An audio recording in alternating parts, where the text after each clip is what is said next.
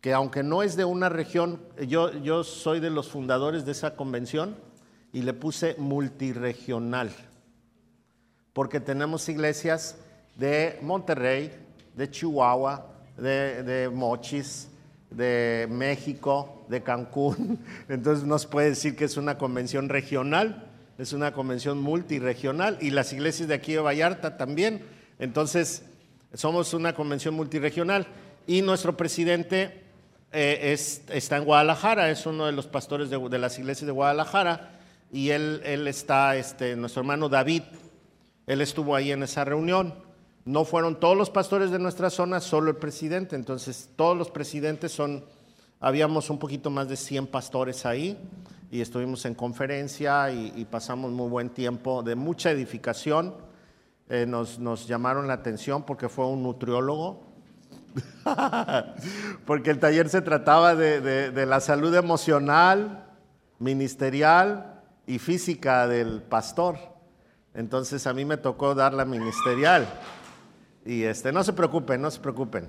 Es que la niña está enfermita y, no, no se preocupen. Antes estaba chiquita y la traían en una carriola, no se podía mover, pero ya, ya, ya, ya se puede mover y todo, pero es como autista.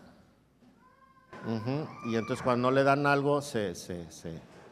Pero no, no se preocupen, no se preocupen. Y Jairo sí entiende todo muy bien. Ah, no puede hablar. me, decía que él conocía a otro pastor que estaba así. Me decía, y no me conocía. ok, entonces, este, pues pasamos ahí toda, toda, toda la semana. Y las conferencias fueron en el Hospital México-Americano. El Hospital México-Americano es un hospital bautista y está precioso, está grandísimo y, lo remodelaron, apenas construyeron una torre y, es, un hospital de tercer nivel y tiene la, el Joint Commission. ¿Usted sabe de eso, hermano? Es el único en certificación internacional, ¿sí? Y es, una institución bautista.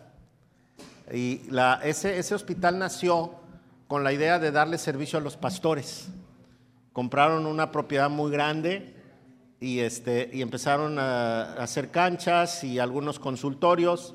Y estos consultorios al rato se convirtieron en una clínica y luego se convirtieron en un hospital.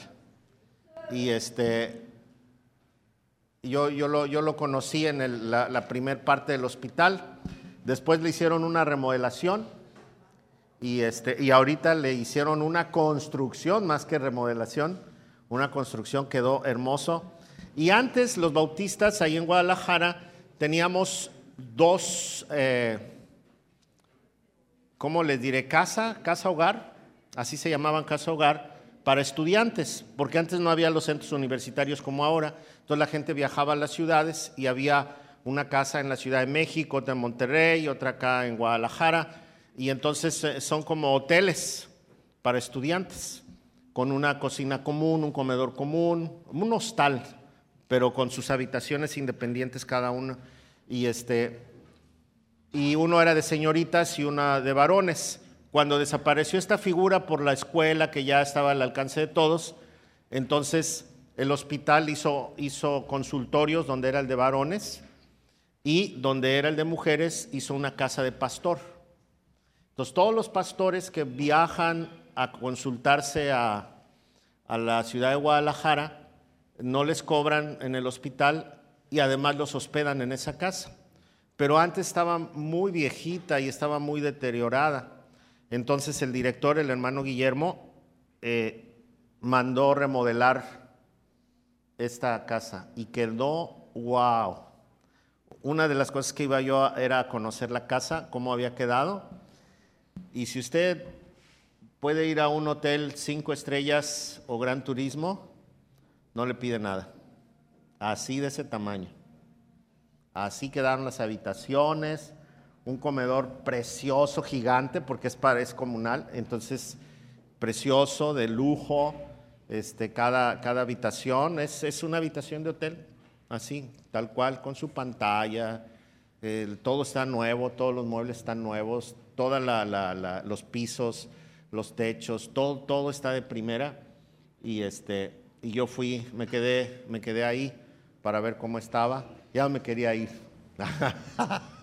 estaba, padre, está, está muy bonita.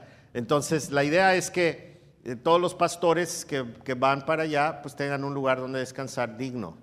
No el lujo, sino que fuera digno.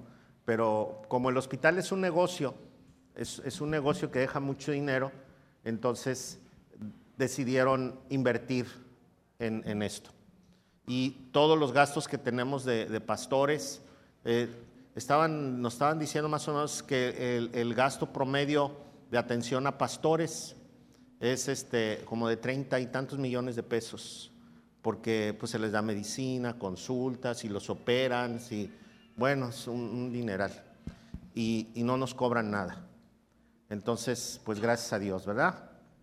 Y, y ha crecido mucho el hospital y ahora van a empezar con unas caravanas médicas. Antes las había, pero por la remodelación y todo esto ya no las hacen, pero van a volver a hacer, entonces es como un equipo de médicos, dentistas y, gente, em, enfermeras y todo, eh, todo este equipo por parte del hospital viaja a una, por ejemplo, si nosotros queremos este servicio, yo lo pido al hospital, vienen aquí, se instala toda una clínica, invitamos a toda la comunidad que venga a recibir atención gratis.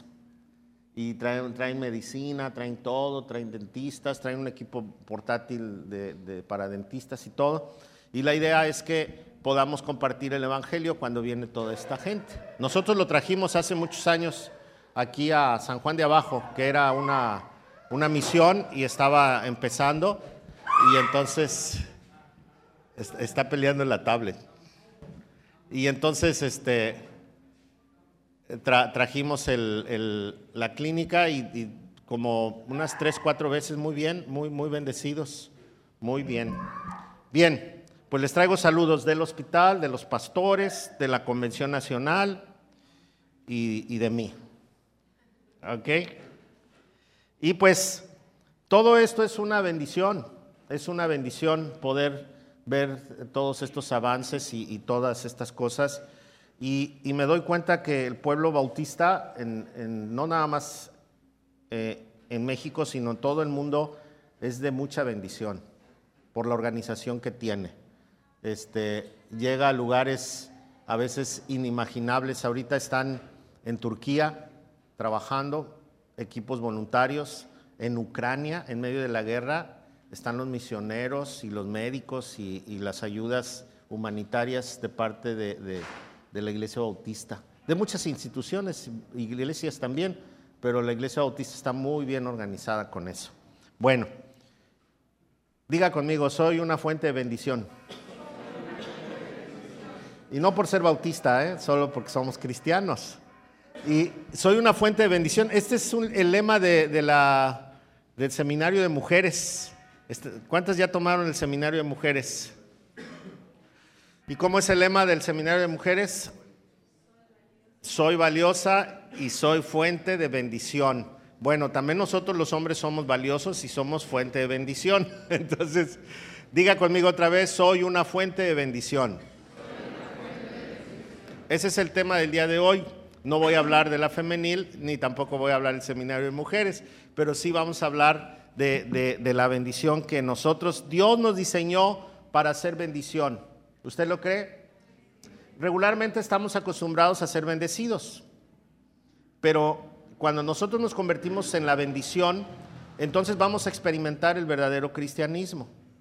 Si yo estoy esperando ser bendecido solamente, entonces me voy a frustrar porque cuando no sea yo bendecido, voy a sentir que Dios ya no me ama.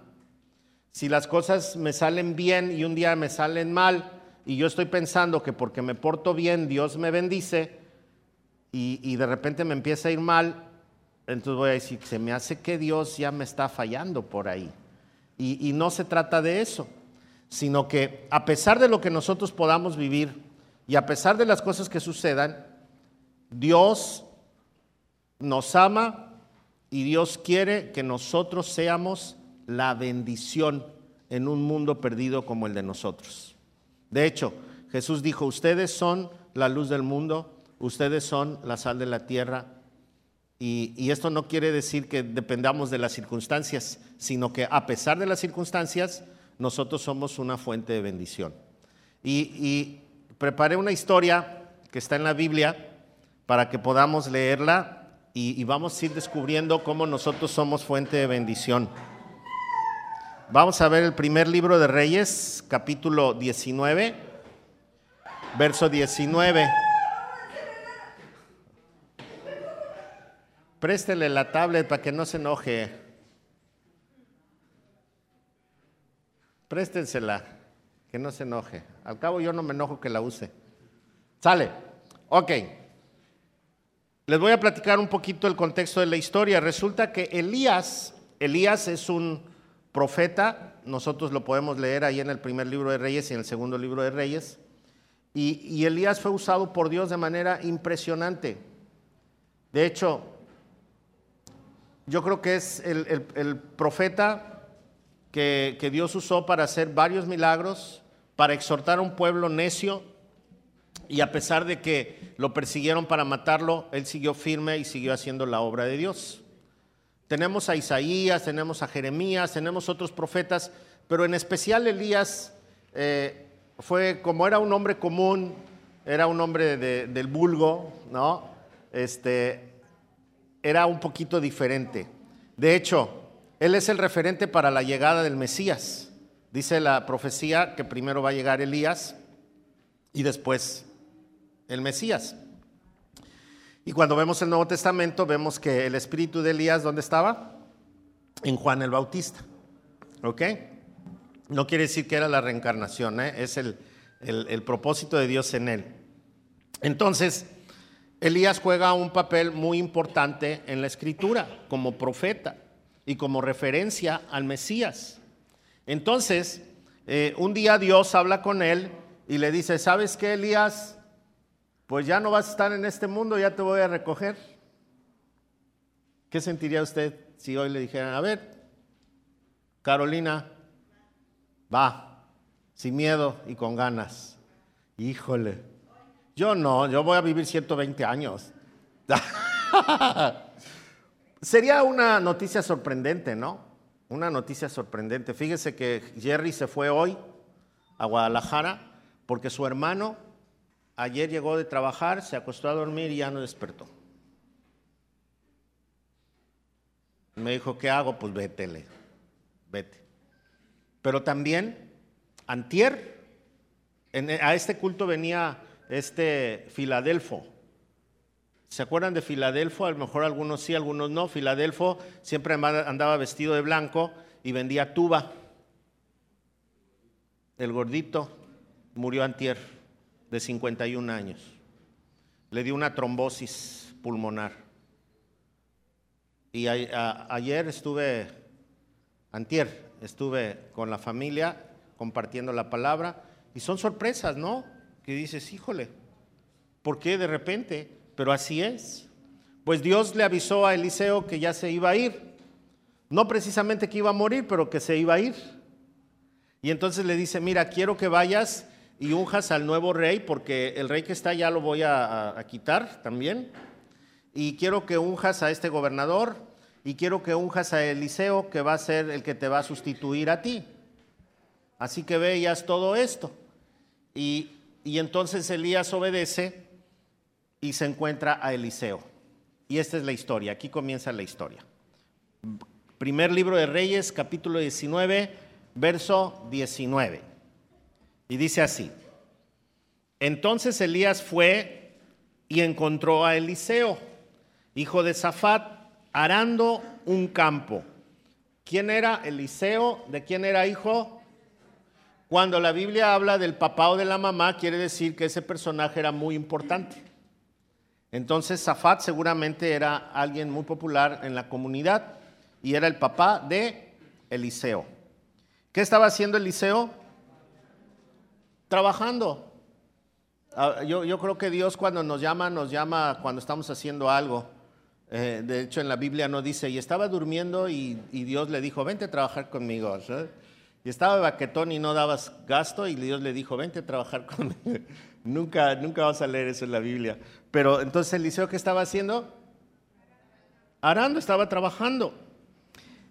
Dice, había doce pares de bueyes en el campo y Eliseo araba con el último par. ¿Cuántos pares de bueyes eran? Doce. Yuntas, nosotros lo conocemos como yuntas. Había doce yuntas. ¿Y cuál estaba arando Eliseo? La última. Esto es bien interesante, porque miren, para arar un campo normal, regular, para una familia o para tres, dos, dos tres familias, con una yunta bastaba. Y aquí Eliseo, ¿cuántas yuntas tiene? Entonces quiere decir que era un hombre con un campo impresionante y que además era un hombre muy rico. La, otra seña que tenemos es que él no era un trabajador, porque él estaba en la última yunta. Él era el dueño. Entonces el que iba en la última yunta iba supervisando a los demás. Prácticamente su yunta, cuando pasaba el arado, ya pasaba en blandito. Ya no tenía que hacer el esfuerzo tan grande. Y entonces el, campo era grandísimo, pues para que 12 yuntas estuvieran trabajando en este campo, quiere decir que era un lugar muy, muy grande.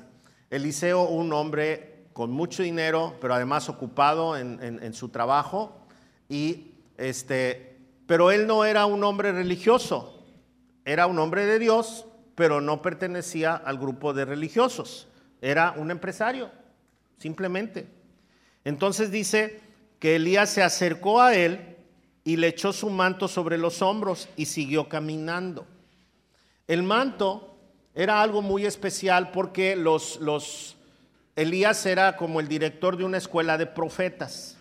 Las escuelas de profetas no quiere decir que Elías les enseñaba a cómo profetizar, sino que los profetas, las familias que se escogían, ellos propagaban el mensaje que Dios le revelaba al profeta, porque no había email, no había WhatsApp, no había Facebook. Entonces ellos eran el Facebook de aquel tiempo. El profeta recibía el mensaje, se lo comentaba a todos ellos y ellos tenían que llevarlo tal cual a las comunidades. Y entonces anunciaban, el Señor dice así, y daban el anuncio. Pero Dios escogía a algunos de ellos también para ser profetas. Y entonces Eliseo tenía que estar, eh, perdón, Elías tenía que estar muy atentos para ver a quién Dios iba a escoger y entonces entrenarlo también en su carácter principalmente, porque cuando Dios te habla y Dios te usa, el primer problema que tenemos es el carácter. Si no estamos bien parados, si no estamos bien en nuestras emociones y todo esto, pues nos ganan las trancas, ¿no? Se nos van las trancas y cometemos muchos errores. Entonces, eh, ese era el trabajo de, de Elías. Pero Dios le dice, vete por Eliseo, no era de la escuela de los profetas, no era su alumno, no era su discípulo, era un empresario, era un cuate con mucha lana, y, pero pues Elías no, no, dijo nada. Y la costumbre era que el, el director traía su manto y se lo ponía al que iba a ser el siguiente profeta. Uy, entre los alumnos, cuando se agarraba el manto Elías, uy, decía que aquí va a haber nombramiento, ¿no? Y resulta que ninguno, fue uno ajeno.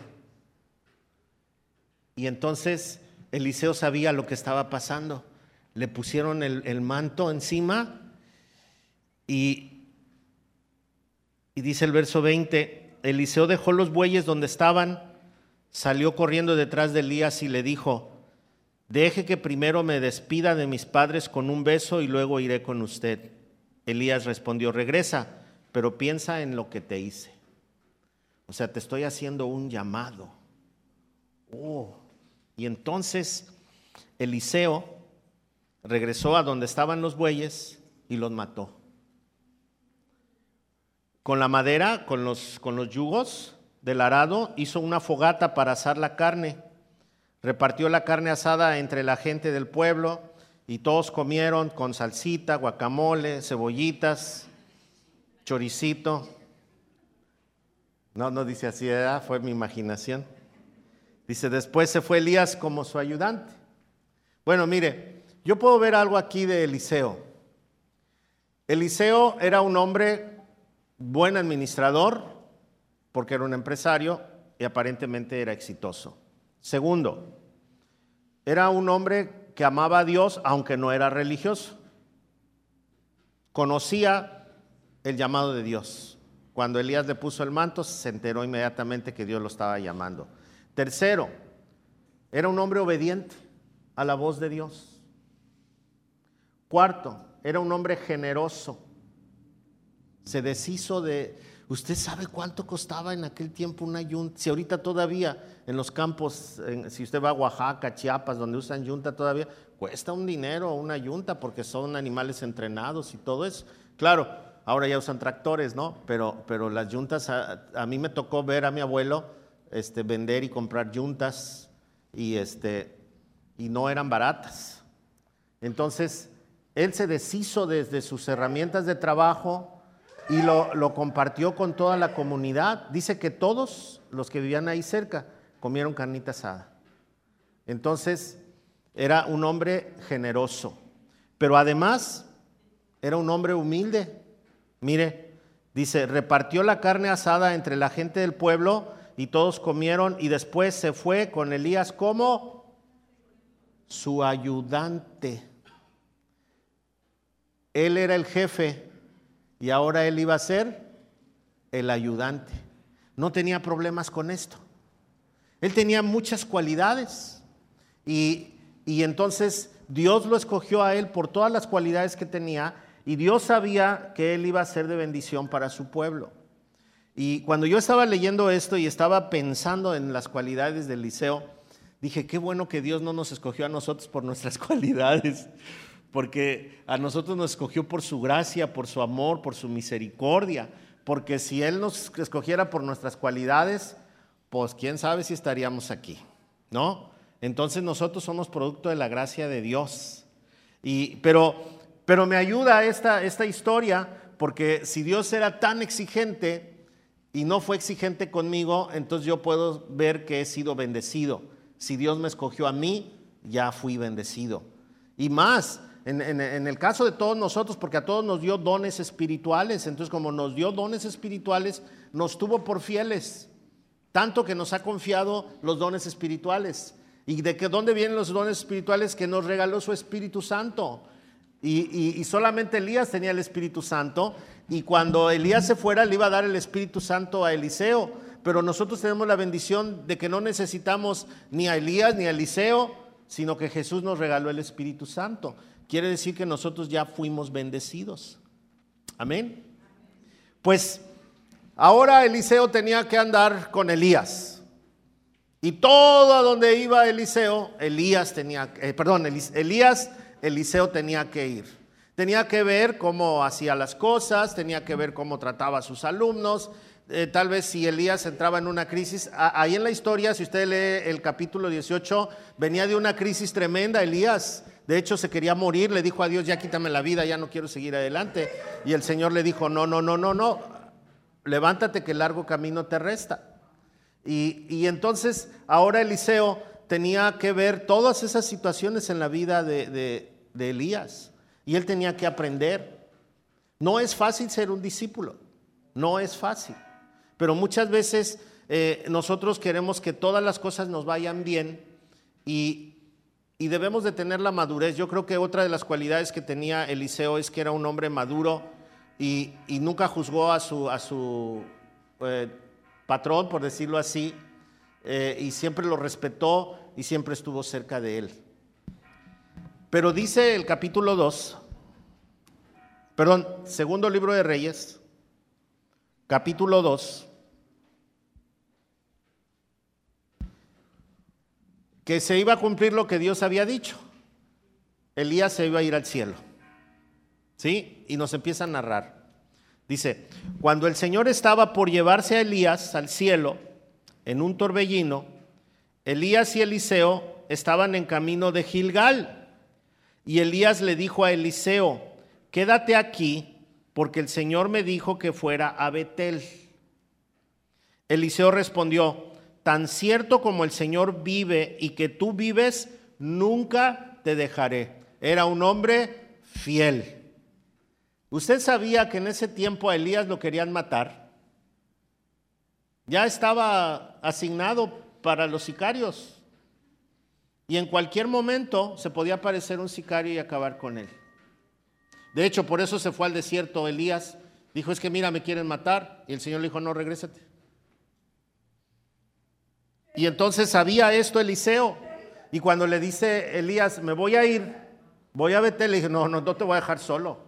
Antes doy mi vida por ti. Eso es lo que significa esa frase. Dice, ah, el Señor vive, eh, no te dejaré. Entonces él era un hombre fiel, pero además estaba dispuesto a arriesgar su vida por el profeta. Qué, qué fidelidad de este hombre. Y sigue diciendo la historia, así que descendieron juntos a Betel. Aquí vamos a entrar en escena nosotros, ¿eh? Fíjese bien, vamos a entrar en escena. ¿Está listo? A ver, repita conmigo otra vez, yo soy fuente de bendición. Y aquí en esta historia estoy yo. Diga, diga, diga, y aquí en esta historia estoy yo. Ahora, cada quien va a escoger su lugar, ¿eh? Dice, así que descendieron juntos a Betel. El grupo de profetas de Betel se acercó a Eliseo para preguntarle. ¿A quién le preguntó? A Eliseo. Era un grupo de profetas. ¿Sabías que hoy el Señor se llevará a tu amo? Y él dijo, claro que lo sé, contestó Eliseo, pero no digan nada. Entonces Elías le dijo a Eliseo, quédate aquí porque el Señor me dijo que fuera a Jericó. Pero Eliseo le respondió de nuevo, tan cierto como que el Señor vive y que tú vives, nunca te dejaré. Así, así que continuaron juntos a Jericó. ¿Quién se fue a Jericó? Elías y Eliseo. ¿Y los profetas? Se quedaron. ¿Sabían lo que iba a suceder? Sí, pues ellos le dijeron a Eliseo, ¿sabías que Dios nos reveló ya también que se va a llevar a Eliseo? A Elías, y entonces Eliseo dijo, sí, ya lo sé, no lo digan. Pero Elías se va a ir solo para allá, a Jericó. Y entonces Eliseo dijo, yo voy con él otra vez. Y los otros se quedaron, dijeron, no, pues ya se lo va a llevar al cielo, quién sabe cómo se va a armar aquí, ¿no? Van a llegar las camionetas y todo. Y, ah, no, no había camionetas pero, pero a lo mejor llega por él y, y mejor nosotros la libramos. Y no fueron. A veces somos personas que queremos ser bendecidas solamente. Los profetas ya habían sido bendecidos porque Dios los había escogido para ser profetas. El que no había sido escogido para ser profeta desde un principio, pero después Dios lo llamó, resultó ser más fiel que los que ya conocían todo. A veces nosotros creemos que con conocer de Dios es suficiente. Pero si es cierto que Dios nos ha salvado por su gracia y que nos ama. Pero le voy a decir algo. Cuando nosotros nada más nos conformamos con haber sido escogidos por Dios y no dejamos que Dios nos use, entonces nosotros no vamos a ser nunca fuente de bendición. Vamos a ser aguas estancadas, agua de cisterna. Y entonces no vamos a poder ver la gloria de Dios. Porque para que yo pueda ser de bendición a otros, yo tengo que ver la gloria de Dios. Pero si yo soy una persona inactiva, entonces yo no voy a poder ver la gloria de Dios. Voy a dejar que otros la experimenten, pero yo no la voy a ver. Ahora, no me refiero a, cosas espectaculares, no, porque a veces Dios se muestra en las cosas más sencillas. Y el Señor se muestra de una manera maravillosa. Pero este grupo de profetas decidió quedarse y no arriesgarse. Eliseo sigue fiel y dice, pues a mí no me interesa, yo voy a ir. Aunque el Señor ya se vaya a llevar al cielo a Elías, no sé cómo se lo va a llevar, pero yo voy a estar con él. Así que con juntos a Jericó. Verso 5. Después el grupo de profetas de Jericó se acercó a Eliseo para preguntarle, ¿quiénes se acercaron? El grupo de profetas de dónde? Los de Betel, ¿dónde se quedaron? Y ahora están los de Jericó. ¿Sí? Dice, se acercaron a Eliseo para preguntarle, ¿sabías que hoy el Señor se llevará a tu amo?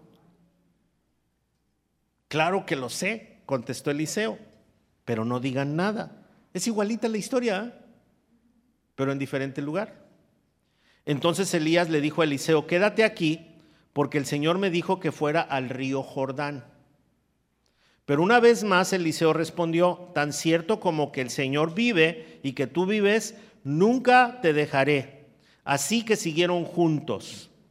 50 hombres del grupo de profetas también fueron y observaron de lejos cuando Elías y Eliseo se detuvieron junto al río Jordán. Ahora cambió la historia. Los de Betel dijeron, más seguro, más marrao. Nos quedamos y no nos arriesgamos. Pero los de Jericó dijeron, pues vamos, vamos. Pero iban de lejitos, fueron observando.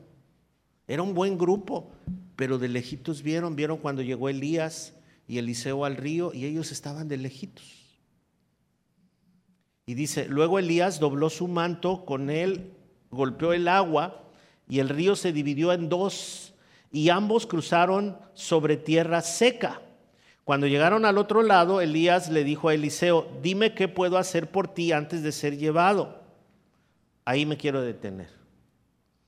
¿Quién cruzó? Solo Elías y Eliseo. ¿Qué hubiera pasado si los 50 hubieran estado junto con ellos? ¿Quiénes hubieran cruzado el río? Todos pero solamente pudo pasar Eliseo porque fue el único que se aferró a estar junto a Elías. Él pudo haber dicho, bueno, yo también me quedo con ellos, ¿no? No vaya a ser que aquí en el río suceda algo. Pero no, el, río es, no es muy grande, es muy ancho, es como de esa pared a la otra pared, así es el río. Ahorita la mitad del río es de Jordania y la otra mitad es de Israel.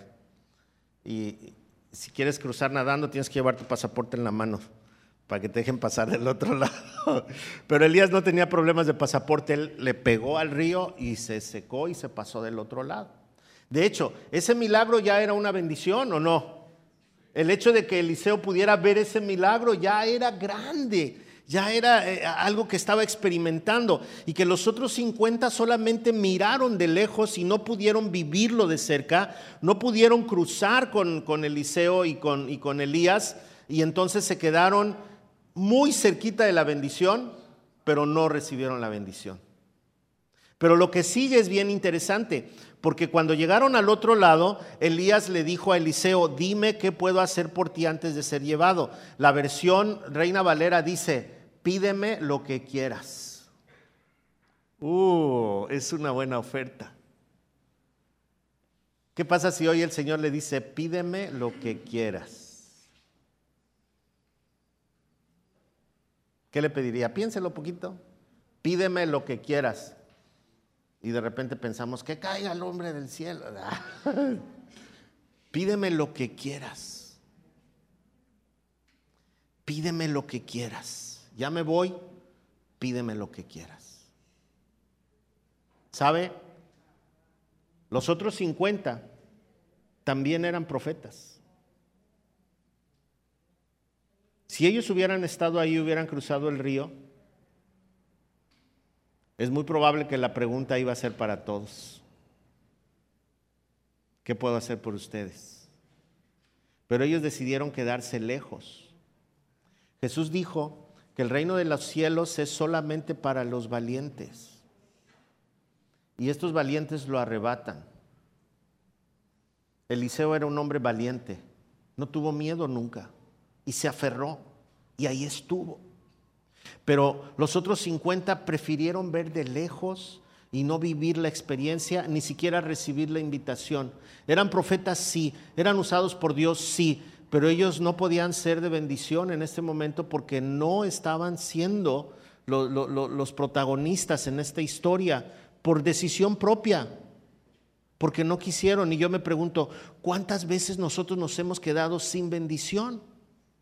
¿Cuántas veces nosotros nos hemos quedado sin ser usados por Dios porque nada más queremos ver de lejos, porque nada más queremos mantenernos al margen, porque no queremos involucrarnos, porque no tenemos la valentía de empezar y hacer algo?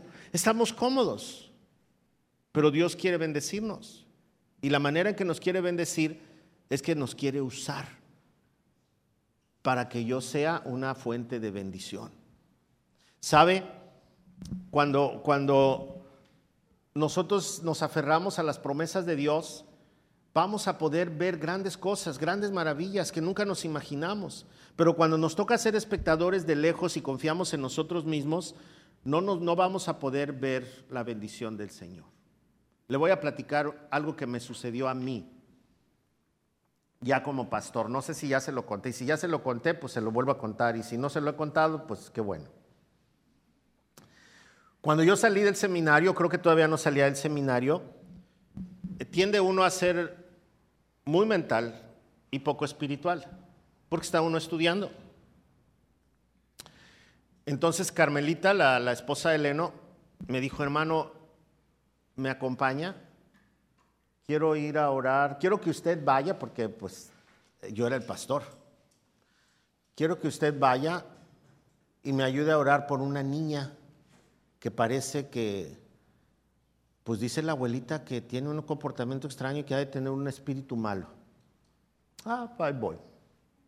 Llegamos, ya estaba Carmelita allá, me metí al cuartito, tenía a la señora dos cuartitos, la niña estaba en el otro cuartito y le habló la, la señora, ya una señora mayor, era su nietecita, y la niña era como de tres años. Yo dije, hay una niña de tres años, inocente, ¿no? Como un angelito. ¿Cuál angelito? que sale la niña y se me quedó viendo y se me quedó viendo burlona, una cara burlona que solo ve uno en las películas. Y entonces la niña que empieza a brincar en la cama, empieza a brincar como niña. Y la abuelita, estate quieta, siéntate.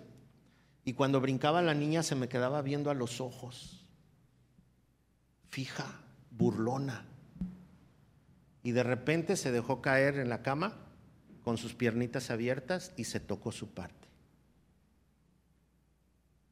Y se me quedó viendo como si fuera un adulto. Entonces yo me espanté. No supe qué hacer. Y entonces la niña se paró, de un brinco se bajó de la cama, se paró frente a mí, me quitó la Biblia la abrió y le puso su dedito a la Biblia.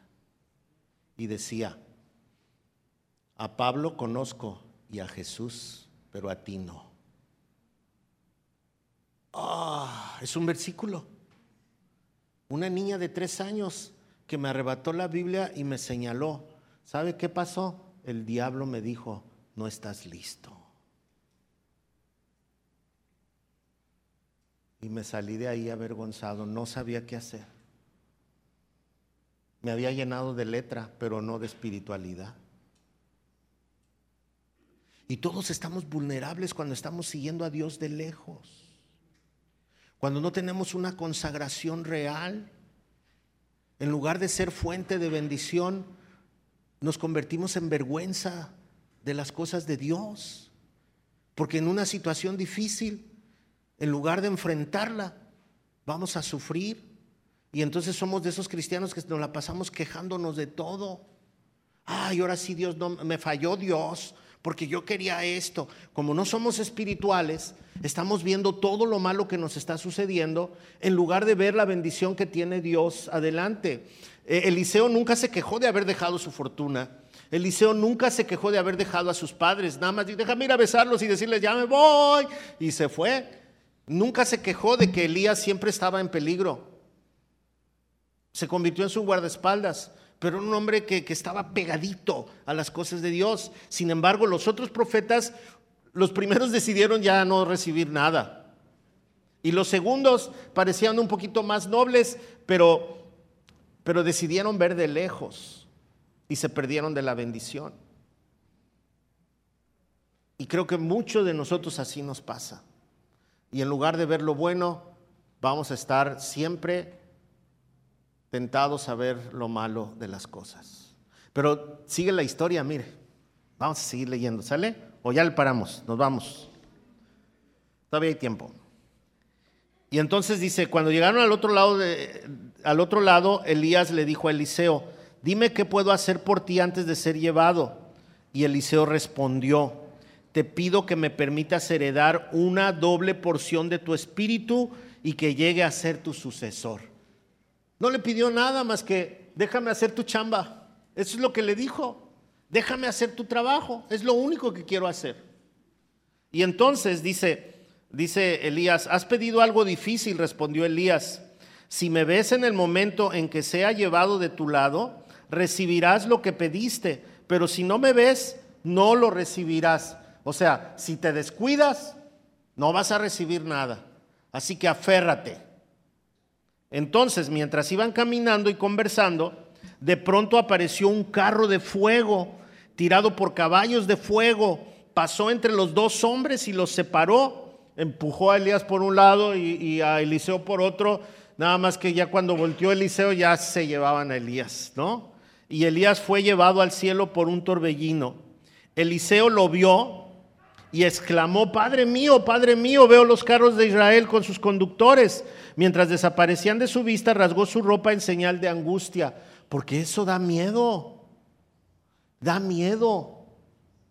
Y, pero es un miedo santo, porque imagínate que Dios te hable, que Dios, de Dios te empuje, que Dios te permita ver algo así como, como que se, pues fue literal, arrebató al cielo a, Elías, ¿no? Entonces Eliseo estaba lleno de angustia por la experiencia que estaba viviendo, dice el verso 13. Entonces Eliseo tomó el manto de Elías, el cual se había caído cuando fue llevado y regresó a la orilla del río Jordán. Golpeó el agua con el manto de Elías y exclamó, ¿dónde está el Señor de Dios de Elías? Entonces el río se dividió en dos y Eliseo cruzó. Es como si Dios le dijo, mira, se te cumplió. ¡Wow! Y otra vez los 50 se quedaron milando. No tuvieron la experiencia. Eliseo cruzó. Doble vez cruzó este río. Yo pienso que desde ahí ya estaba la doble porción, ¿no? Pero mire, sigue diciendo, cuando el grupo de profetas de Jericó vio desde lejos lo que había sucedido, exclamaron, el espíritu de Elías reposa sobre Eliseo. Enseguida salieron a su encuentro y se inclinaron hasta el suelo eh, delante de él. Señor, le dijeron, usted tan solo dé la orden y 50 de nuestros hombres más fuertes buscarán a su amo por todo el desierto. Tal vez el espíritu del Señor lo haya dejado en alguna montaña o en algún valle. No, respondió Eliseo, no los manden. Pero ellos insistieron que él, y, tanto él avergonzado, finalmente aceptó. Está bien, les dijo, mándenlos. Así que 50 hombres buscaron a Elías durante, ¿cuánto? Tres días, pero no lo encontraron. Eliseo aún estaba en Jericó cuando los hombres regresaron. ¿Acaso no les dije que no fueran? Yo veo esta escena así como que los que no estuvieron cerca no vieron completa la película.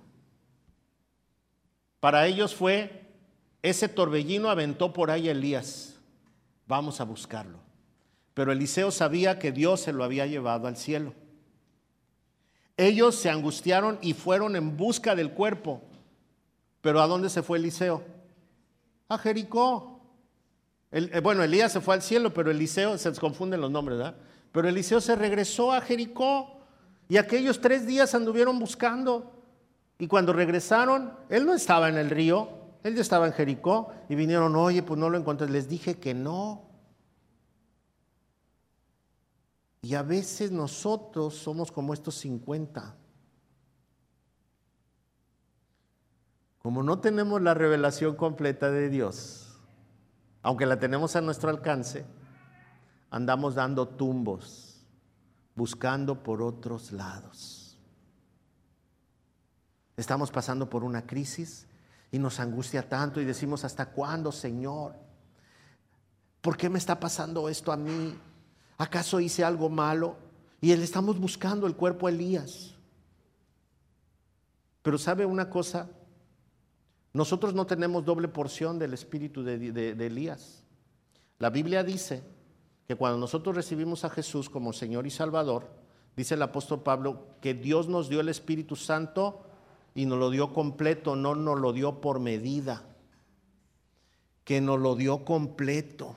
Así que si Elías tenía un poquito y Eliseo tenía el doble, nosotros tenemos completo. Quién sabe si sea el doble de lo de Eliseo, pero seguramente es más de lo que recibió Eliseo. Y la Biblia dice, fíjese, la Biblia dice que Elías fue un hombre común, con pasiones, con problemas, y que el mismo espíritu que posa en Elías ahora posa en nosotros, porque es el Espíritu Santo. Y como Dios nos lo ha dado sin medida, o sea, completo, entonces Dios nos puede usar a nosotros de manera que nunca nos imaginamos. Pero no podemos experimentar lo que Dios quiere hacer con nosotros porque o estamos en Betel escondidos o estamos en el Jordán de lejitos, pero no queremos meternos. Eliseo fue el único que se atrevió.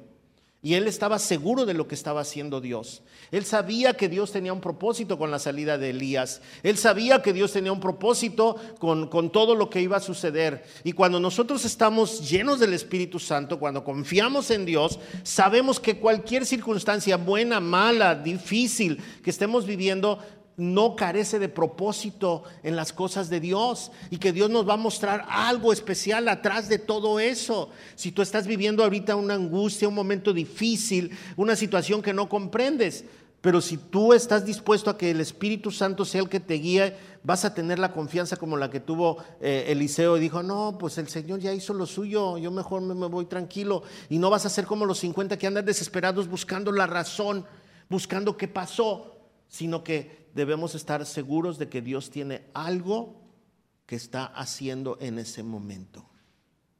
Porque Dios no es un Dios de confusión. Amén. Así que nosotros debemos depender plenamente de Dios. Pero yo a qué grupo pertenezco, por eso le decía, aquí es donde empiezo a participar yo.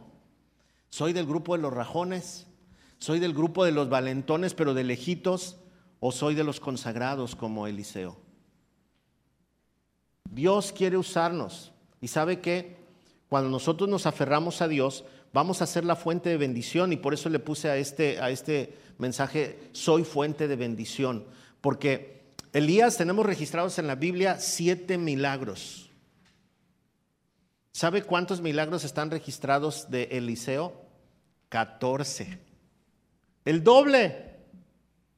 Y si Eliseo tenía una doble porción y yo tengo la llenura, entonces Dios me va a usar más que Elías, más que Eliseo, tal vez en otros términos, tal vez de otras formas, tal vez no como los, los, milagros que se hicieron. Y por qué no, porque nuestro Dios no cambia, sigue siendo el mismo, ¿no? Pero ya no voy a andar buscando, sino que Dios me va a usar en el momento correcto, en el momento exacto, cuando Él lo quiera hacer y yo voy a estar preparado porque yo estoy en el río parado.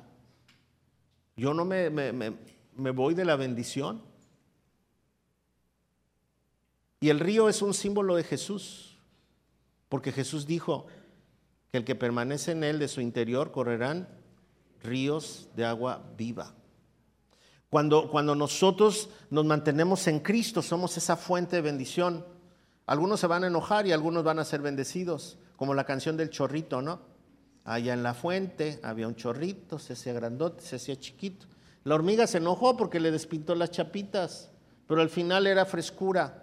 Donde quiera que nosotros vayamos, si nosotros estamos aferrados al Señor, si nosotros no le tenemos miedo a entregarnos plenamente al Señor, entonces el Señor nos va a permitir ver maravillas a nuestro alrededor a pesar de lo que estamos viviendo a pesar de lo que está sucediendo.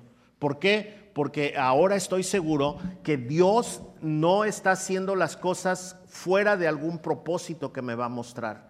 Y cuando yo comprenda el propósito por el cual el Señor está permitiendo que yo pase por esa prueba, lo voy a alabar y voy a ser una persona más madura y voy a poder apoyar a muchísima gente y entonces es cuando se cumple que yo soy una fuente de bendición porque yo no estoy aquí esperando bendiciones, yo ya fui bendecido. Y como Dios ya me tomó, lo que hizo Eliseo fue hacer bendición a su pueblo. Inmediatamente empezó la labor que Dios le dio y no esperó otra cosa. Así que usted y yo hemos sido diseñados, hemos sido salvados, hemos sido protegidos por Dios para ser una fuente de bendición. ¿Dónde estás? ¿Estás en el río? ¿Estás de lejitos o te quedaste en Betel? Es una buena pregunta. Tal vez amo a mi banca como a mí mismo. Y no quiero salir de ella. Pero es tiempo en que Dios quiere usarnos. Yo me pregunto, ¿de cuántas cosas nos hemos privado? ¿Cuántas cosas hemos dejado de ver por apatía? ¿Cuántas veces el Señor nos quiso usar y nosotros nos quedamos en Betel? ¿Sabe lo que significa Betel? Casa de Dios. Y ahí nos quedamos. Mejor el pastor que diga, yo ya no. O tal vez estoy viendo solamente cómo hacen, lo hacen los demás, los demás. Pero mire, Allí en Ageo, en el capítulo 2, creo que es el verso 9, está hablando de, la construcción del templo. Ageo les dice, voy a creer, les llama a las familias de, Israel, les dice, ustedes tienen unas casas tan bonitas y tan llenas de, lujos y mi casa no han podido construirla. Se olvidaron de mi casa, se pusieron a hacer su propia casa. Dice, pero les voy a decir algo, que este templo va a tener mayor gloria que el primero. ¿Y sabe qué? Esa es una palabra profética. ¿Por qué? Porque el siguiente templo es usted. Dice la escritura que nosotros somos el templo del Espíritu Santo. Y el templo aquel era un templo físico, pero dice, pero el postrer templo será de mayor gloria que el primero. Entonces, si usted es el templo de Dios y si usted se deja usar por Dios, la gloria del Señor va a ser todavía más grande. Y la van a reconocer porque usted es portador del Espíritu Santo. Y van a decir, como lo dijeron con José, y, el Señor estaba con José, ¿no? O como Daniel, y el Señor estaba con Daniel. Y, y yo creo que Dios nos ha dado un tiempo increíble y maravilloso. El mensaje de que Dios se llevó a Elías es, un recuerdo de que la escritura dice que va a venir por nosotros. Y como les decía yo hace ocho días, yo ya me quiero ir. Si viene que nos vamos, órale, yo me monto en el caballo, ¿no? Y nos vamos. Pero si no ha decidido eso el Señor, yo tengo que seguir siendo de bendición aquí hasta el día que me lleve, hasta que cumpla mis 120 años. Yo tengo que seguir siendo de bendición. Cada día tengo que ser una bendición. Por eso hay que disfrutar cada momento. Hay que estar listo para ayudar, hay que estar listo para bendecir. No estamos esperando bendición, hemos sido bendecidos. Entonces este es nuestro momento. Este es el momento en que Dios sea famoso. ¿Por qué? Porque sus hijos son bendición a donde quiera que van. En el camión, en el trabajo, en la escuela, en la casa, con los vecinos, en la iglesia, donde quiera que voy soy bendición. Diga conmigo, soy una fuente de bendición. Porque de mi interior corren ríos de agua viva. Y usted es portador de, de vida eterna. Cuando nosotros compartimos con los demás, estamos compartiendo vida eterna. Cristo murió por nuestros pecados y nos dio salvación y nos da entrada al cielo. Ese es el Evangelio, son las buenas noticias. Ya no tengo que pagar yo, ya no voy a ser condenado, no son buenas noticias. Entonces usted y yo somos portadores de la bendición. Dios te está llamando.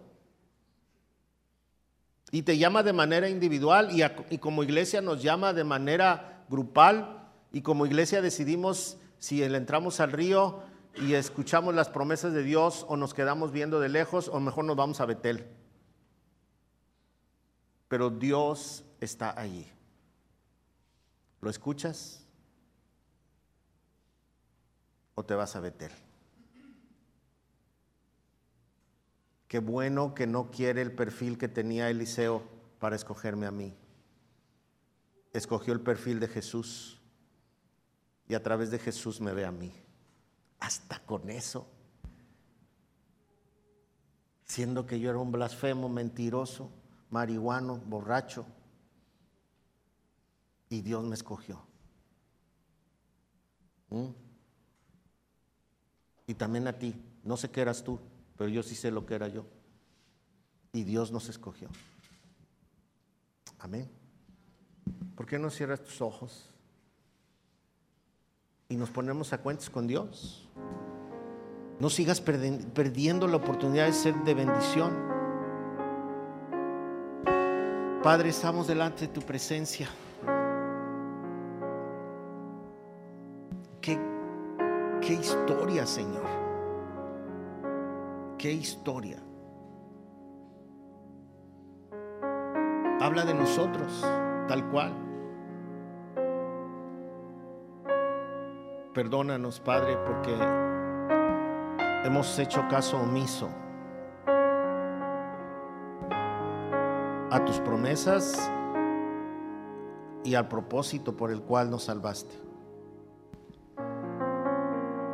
Queremos poner nuestra vida en tus manos. Si tú nunca lo has hecho, dile, Señor Jesús, aquí estoy. Me arrepiento de mis pecados. Quiero empezar a vivir una vida digna, correcta. Sálvame. Dame la oportunidad de ser bendición a donde quiera que yo vaya. Dame la oportunidad de que tu luz brille a donde quiera que yo voy. No para vanidad personal, sino para que tu nombre sea glorificado. Recuérdame que, que yo soy la sal, que yo soy la luz a donde quiera que voy, que soy la bendición del lugar que piso. Quita toda vanidad de mi corazón, toda soberbia y dame humildad para que esta luz que brille sea una luz humilde pero poderosa. Así que nos ponemos en tus manos, Señor. Usa tu iglesia para que sea un foco de bendición. Nos has puesto en el mero centro de la ciudad. Y queremos ser eso, como un faro el faro del malecón está apagado, pero este faro tiene que estar prendido porque es el faro de Dios. Señor, gracias por tu bendición. Y te ruego por cada uno de los que estamos aquí congregados esta noche, porque tú nos has hablado y seguramente, Señor, vas a hacer proezas con nosotros. Queremos dejarnos llevar por ti. Estamos en tus manos, Señor. Queremos dejar atrás todos los obstáculos que hemos puesto para servirte, o todo el dolor, o todos los errores que hemos cometido. Y hoy queremos empezar otra vez. Estamos en tus manos en el nombre de Jesús. Amén. Puedes decir conmigo, soy fuente de bendición.